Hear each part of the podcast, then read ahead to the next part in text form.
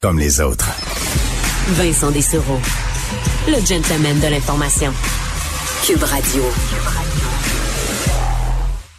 On est de retour. Rappelez que euh, on en reparlera dans les prochaines minutes. euh, euh, ce point de presse de Christian Dubé sur le passeport vaccinal qui arrivera bel et bien en septembre. Alors soyez prêts.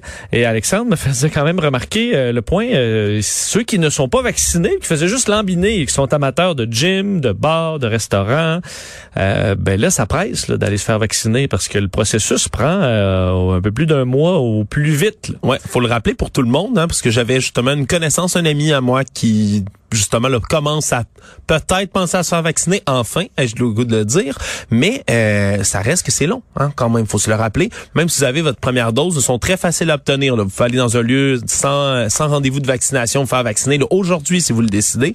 Mais après ça, c'est quand même quatre semaines environ d'attente là, au moins pour être éligible à votre deuxième dose. Là, faut qu'il y ait des rendez-vous. Semble-t-il qu'il y en a tout plein. Il n'y a pas de problème, mais c'est au moins quatre semaines entre les deux doses. C'est ça. Et après ça, après votre deuxième dose, c'est 14 autres jours avant que votre passeport vaccinal, ça fonctionne. Le passeport adéquatement vacciné, c'est 14 jours après sa deuxième dose minimum. Donc, c'est grosso si modo six semaines. tu manques euh, la rentrée, Oui, les oui, oui. initiations, tu arrives à la mi-septembre. Exactement, là, vous Dans êtes dans le pub, là. Ben, exactement, tu vas aller au pub de, de début de session, tu le dis, là, mettons à l'université, au cégep, ben, tu pourras pas y aller en- au départ. Faut, c'est, c'est d'un pensez-y bien, pour ceux qui n'ont pas commencé à se faire vacciner, qui m'écoutent en ce moment, qui nous écoutent. Allez-y, Mais c'est six semaines. si tu penses que c'est un complot mondial puis qu'ils vont te mettre une puce, là, je comprends qu'ils iront pas. Là. Euh, mais euh, dans la mesure où tu fais juste dire ben là, euh, ouais, ça change rien, puis il y a pas d'avantage, puis ben Ils vont en là, trouver en moins drôle, souvent chier. sur les réseaux sociaux, là, euh, les amis qui vont euh, Oui, s'éclater dans les dans les boîtes. Dans les boîtes de nuit, on verra. Euh, dossier intéressant touchant la vaccination qui risque de faire jaser. Euh, L'Université d'Ottawa annonce que ce sera vaccination obligatoire chez eux. Oui, pour tous les membres de la population étudiante, du personnel, du corps professoral et même du public qui vont se rendre sur le campus à la prochaine rentrée, donc cet automne.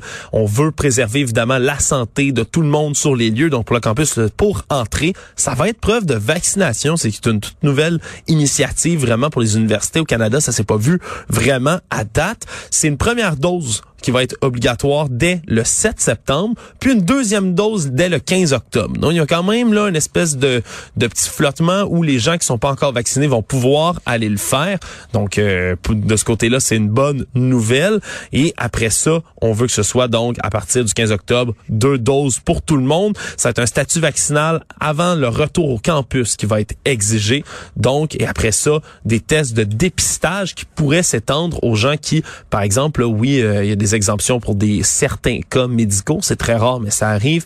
Il va falloir passer une batterie de tests. Même chose pour les gens du public là, qui auraient là, euh, à capitalement à se rendre. Donc, sur le, le lieu du campus, devraient passer toutes sortes de tests PCR, port du masque, d'autres mesures auxquelles ils devraient se plier, euh, donc pour rester loin du reste de la population universitaire qui va être là. Mais bref, c'est sûr, c'est toute une mesure qui est prise. Il y a une série de questions-réponses en ce moment, là, un petit Q&A qui est publié sur le site de l'université pour renseigner la communauté. Mais disons que ça va faire jaser énormément. Oui, est-ce que nos universités ici au Québec vont suivre? pourraient suivre ce genre de mesures-là? Ça va être intéressant à voir. Euh, des dizaines de millions de dollars pour des fouilles sur les pensionnats autochtones. Oui, les cordons de la bourse sont déliés par le gouvernement fédéral, ce qui démontre quand même que Justin Trudeau là, considère que c'est un enjeu électoral majeur. Hein? La question des pensionnats autochtones et des fouilles qui doivent être prises, 83 millions de dollars pour aider donc à la recherche sur les sites d'inhumation qui sont près des anciens pensionnats autochtones. Donc, en premier temps, on va localiser avec cet argent-là les sites. Ensuite, on va faire une recherche quant au nombre de dépouilles qui pourraient se trouver sur ces sites donc d'inhumation-là. Et il y a également une portion du financement qui va servir à des initiatives de commémoration, d'hommage également aux enfants qui sont décédés lors de leur passage dans ces lieux qui sont, disons-le comme ça, très, très troubles de l'histoire canadienne. Il y a un comité consultatif qui va être formé, entre autres, d'experts autochtones, de fonctionnaires qui va être mis sur pied pour trouver les meilleurs moyens de mener ces recherches-là en tout respect. Entre autres, des archéologues, des juristes, des biologistes et même des thérapeutes thérapeutes en santé mentale qui vont faire partie de ce comité-là. Et donc, euh, il y a également même 100 millions de dollars qui est donné pour des initiatives communautaires qui vont démolir ou encore même transformer les anciens pensionnats en sites commémoratifs. Euh, Twitter a suspendu le compte euh, ben, d'une politicienne américaine qu'on qu'on connaît, qu'on a appris à connaître pour le, surtout pour le pire dans les derniers mois, Marjorie Taylor Greene, suspendue à nouveau de Twitter. Oui, elle est suspendue et semble-t-il, c'est pas la première fois. Là, ça serait la troisième fois qui est enregistrée pour ça. En janvier déjà, elle avait été suspendue 12 heures parce qu'elle propageait toutes sortes de théories du complot sur les élections. Après ça, en juillet, ils l'ont suspendue 12 heures encore parce qu'elle partageait toutes sortes de désinformations par rapport au vaccin. Et là, encore, hier, elle disait sur Twitter que la Food and Drug Administration aux États-Unis n'avait pas approuvé les vaccins contre la COVID. C'est complètement faux, en passant. Ensuite, elle disait que les vaccins, c'était des échecs, que ça ne protégeait personne en rien, puis que c'était pas prouvé. Et donc, pour cette raison, cette fois-ci, c'est une semaine de suspension, selon donc les politiques Twitter auxquelles euh, elle est, soumise en ce moment. Et si elle faisait quatrième, cinquième offense par la suite, eh bien, elle pourrait se voir définitivement bannie de Twitter peu comme Donald Trump l'est en ce moment, là, au moins pour deux ans. Donc, euh, c'est sûr que c'est euh, une autre suspension parmi tant d'autres. Puis je peux te dire, Vincent, moi, je l'ai vu ce tweet-là hier, puis je l'ai rapporté moi-même. Je l'ai signalé à Twitter. En parce que là, on parle de ce mensonge, de ah, pure invention. Là. Mais ben, à peu près tout ce qu'elle dit, je vais le dire tout de suite sur Twitter, n'est que mensonge ou fabrication. Marjorie Taylor Greene, pour ceux qui la connaissent moins, c'est cette représentante donc républicaine de la Géorgie qui propage là, toutes sortes de théories du complot complètement fumeuses. Elle, même si elle s'en dissocie maintenant, elle a souvent encouragé le mouvement QAnon, entre autres, a déjà dit que certaines fusillades dans des écoles secondaires aux États-Unis, c'était des opérations euh, qui étaient montées avec des acteurs, puis que les enfants étaient pas vraiment morts dans des fusillades. Bref, toutes sortes de, de, de choses d'ineptie absolument horribles. Et ces temps-ci, elle s'attaque au vaccin comme si c'était la peste. On, il y a même des, des vidéos qui ont circulé d'elle dans un rassemblement politique dans lequel elle parlait aux habitants en les encourageant à exercer leur droit au deuxième amendement. Ça, c'est celui sur les armes à feu si jamais quelqu'un venait à leur porte pour leur proposer un vaccin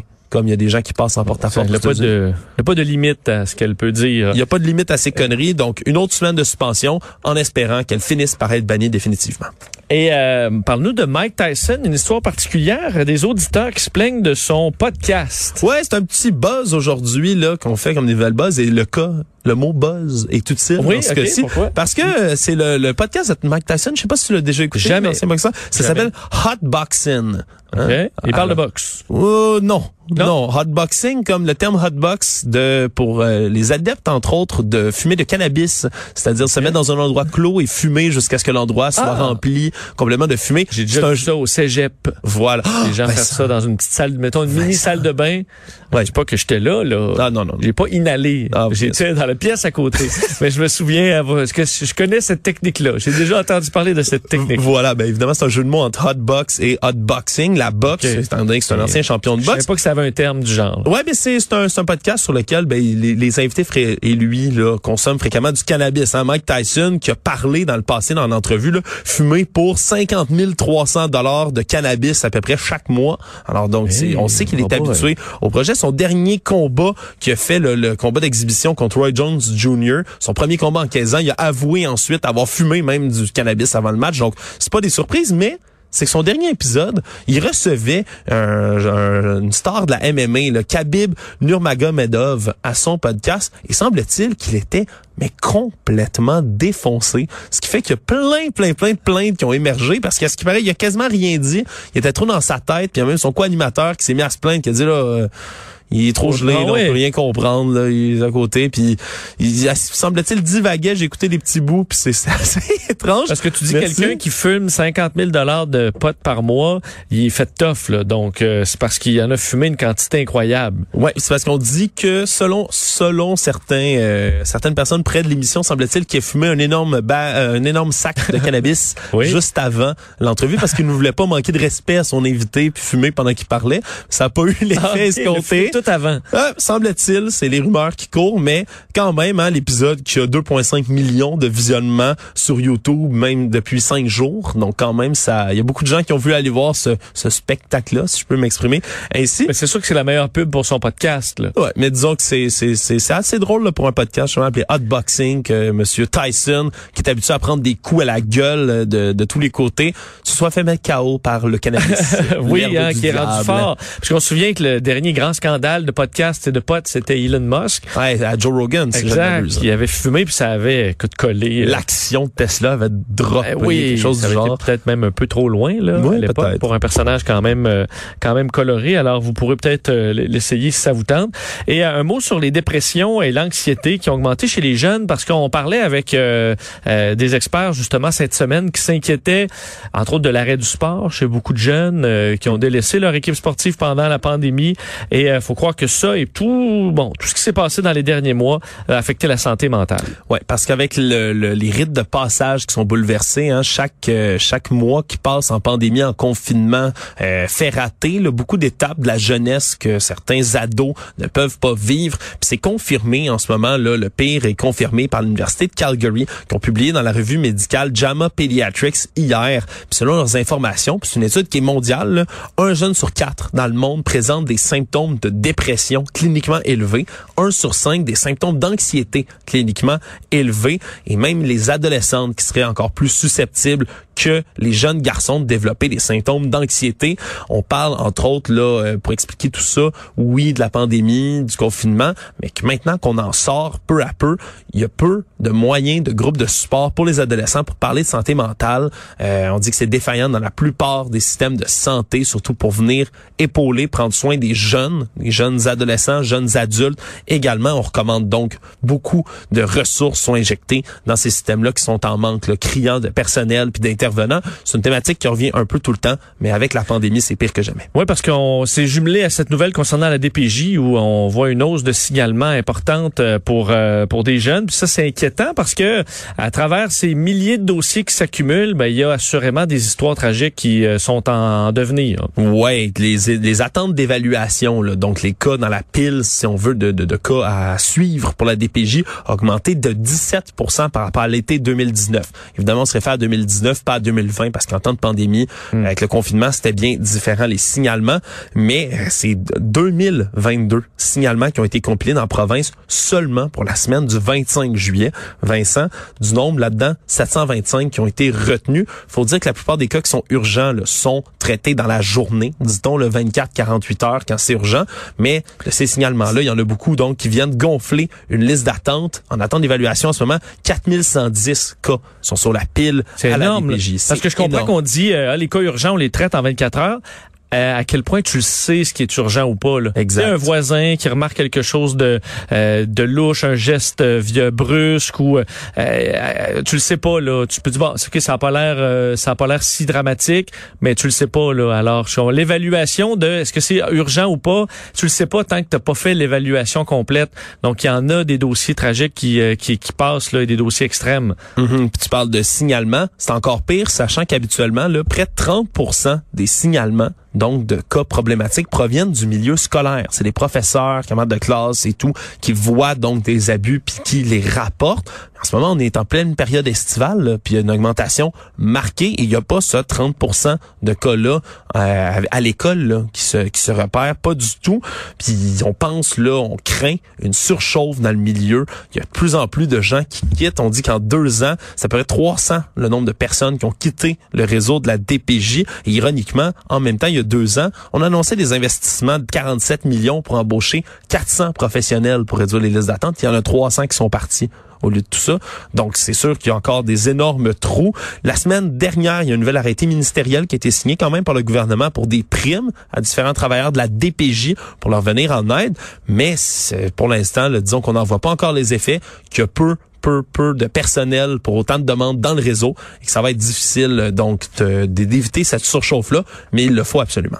Euh, de la pression, on parlait du passeport vaccinal chez nous, mais il y a de la pression en Ontario pour le passeport vaccinal. Oui, parce que ça a été balayé du revers de la main pour l'instant par le premier ministre Doug Ford, qui lui a rejeté les appels d'associations médicales, les associations politiques, les associations d'affaires également, qui eux désirent la mise en place d'un passeport vaccinal. Puis on peut imaginer que cette pression va être qu'amplifiée lorsque nous aurons notre propre passeport vaccinal dès septembre ici au Québec parce que il y a une augmentation, hein, plus de 300 nouveaux cas de COVID au cours des quatre derniers jours. Plus de 400 cas également rapportés dimanche. Ça a été jamais vu depuis la mi-juin en Ontario. Donc, on n'est pas les seuls ici à revoir une hausse de cas nouvelle. Et en plus, l'Ontario qui ont été beaucoup plus frappés que le Québec par cette troisième vague-là. Et on veut absolument éviter un confinement. Mais pour l'instant, le premier ministre Doug Ford, je le disais, qui rejette tout ça en disant que même les, les activités non essentielles, on veut pas mettre de passeport vaccinal parce que ça ferait que diviser la société. Mais il n'y a pas exclu non plus d'avoir à remettre un confinement. Donc c'est sûr que ça peut être quand même problématique. Ouais. Faut dire que et Justin Trudeau et la Fédération canadienne de l'entreprise indépendante sont pour le, ce genre d'initiative-là de passeport vaccinal. Reste à voir parce que notre collègue Alex Dubé soulevait une problématique un peu plus tôt aujourd'hui, à savoir là, Gatineau, par exemple, Gatineau, Hull, collé sur Ottawa ça va être compliqué. là. C'est comme le même écosystème, c'est presque fait. la même ville, c'est un petit pont, un petit endroit qui sépare. Tout le monde traverse. Et d'un bord, il va y avoir un passeport vaccinal et de l'autre, il n'y en aura pas du tout. Ça risque quand même de provoquer quelque chose d'assez étrange, merci.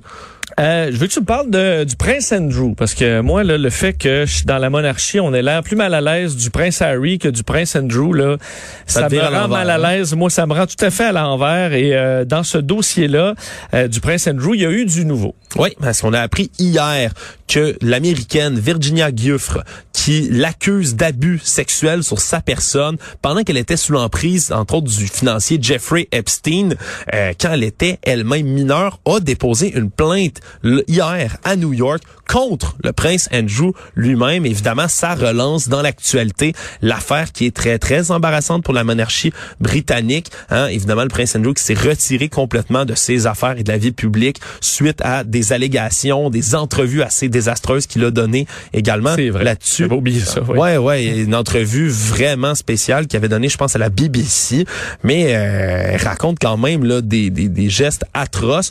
Lorsqu'elle avait 16 ans, elle, en 2000 et 2002, elle était donc dans ce vaste réseau de trafic sexuel euh, pour lequel Jeffrey Epstein, lui, avait été inculpé, incarcéré et il s'est suicidé en prison là, donc à l'été 2019. Le prince Andrew, lui, a toujours rejeté les allégations qui sont entre autres là, euh, selon la, la, la plaignante Madame Guffre, qui se sont déroulées à Londres, euh, dans les une propriété également à New York, dans les îles Vierges, à trois reprises, le prince Andrew l'aurait agressé. Et donc là, il va y avoir, ça va relancer quand même cette plainte là. Euh, ça va lancer l'affaire. Oui, parce que là, on comprend que le prince Andrew, euh, des voyages aux États-Unis, là, ça va être terminé parce que il pourrait se faire carrément arrêter en territoire américain, peut être jugé. Alors là, on, il va rester au, en, il va rester au Royaume-Uni, il se promener ailleurs, mais les voyages aux États-Unis pour le prince Andrew, ça va être terminé. Et c'est malaisant quand tu es la famille royale, tu fais des voyages partout, puis là, tu ah, il y en a un. C'est vrai, le prince Andrew peut pas venir parce qu'il est accusé d'agression sexuelle. Alors, euh, c'est pour ça qu'il est pas là, qu'il y a une siège, un siège vide. C'est effectivement assez gênant. Puis j'en parlais tantôt là, de ces entrevues qu'il avait données là, en novembre 2019 à la BBC.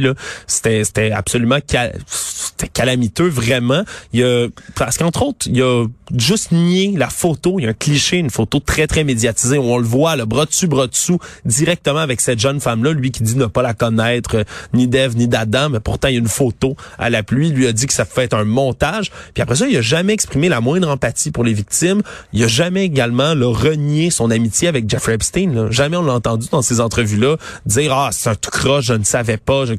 Jamais. Ouais, contrairement à d'autres, on a vu Bill Gates dans les dernières semaines qui est sorti euh, en disant que c'est une erreur et qu'il aurait jamais dû être un, un, ami de Jeffrey Epstein. On peut quand même comprendre que certains euh, le, le savaient pas. Là. Mm-hmm. En voyant ce gars-là, tu te dis pas c'est un prédateur, mais dans d'autres cas, avec la proximité, tu te dis soit tu te fermais vraiment les yeux, surtout quand tu as les bras euh, autour de la jeune mineure, c'est ouais. ça, une jeune, jeune, jeune, femme de 20 de 10, 17 ans. Euh, quand tu es un adulte dans la cinquantaine, soixantaine, c'est là ça devient pas mal plus malaisant. Et c'est pour ça qu'à travers tout ça, quand le vrai scandale, quand tu ouvres le Daily Mail et tout ça, c'est euh, Harry et Meghan qui veulent juste plus rien savoir de cette de ce, cette cochonnerie là. On peut comprendre pourquoi ils veulent plus rien savoir peut-être ben, dans la famille royale à certains moments. De prendre leur distance. Alors euh, ouais, ça me rend tout ça très mal à l'aise. Merci beaucoup à Alexandre pour ce tour des nouvelles. On s'arrête quelques instants, on revient avec nos collègues de LCN.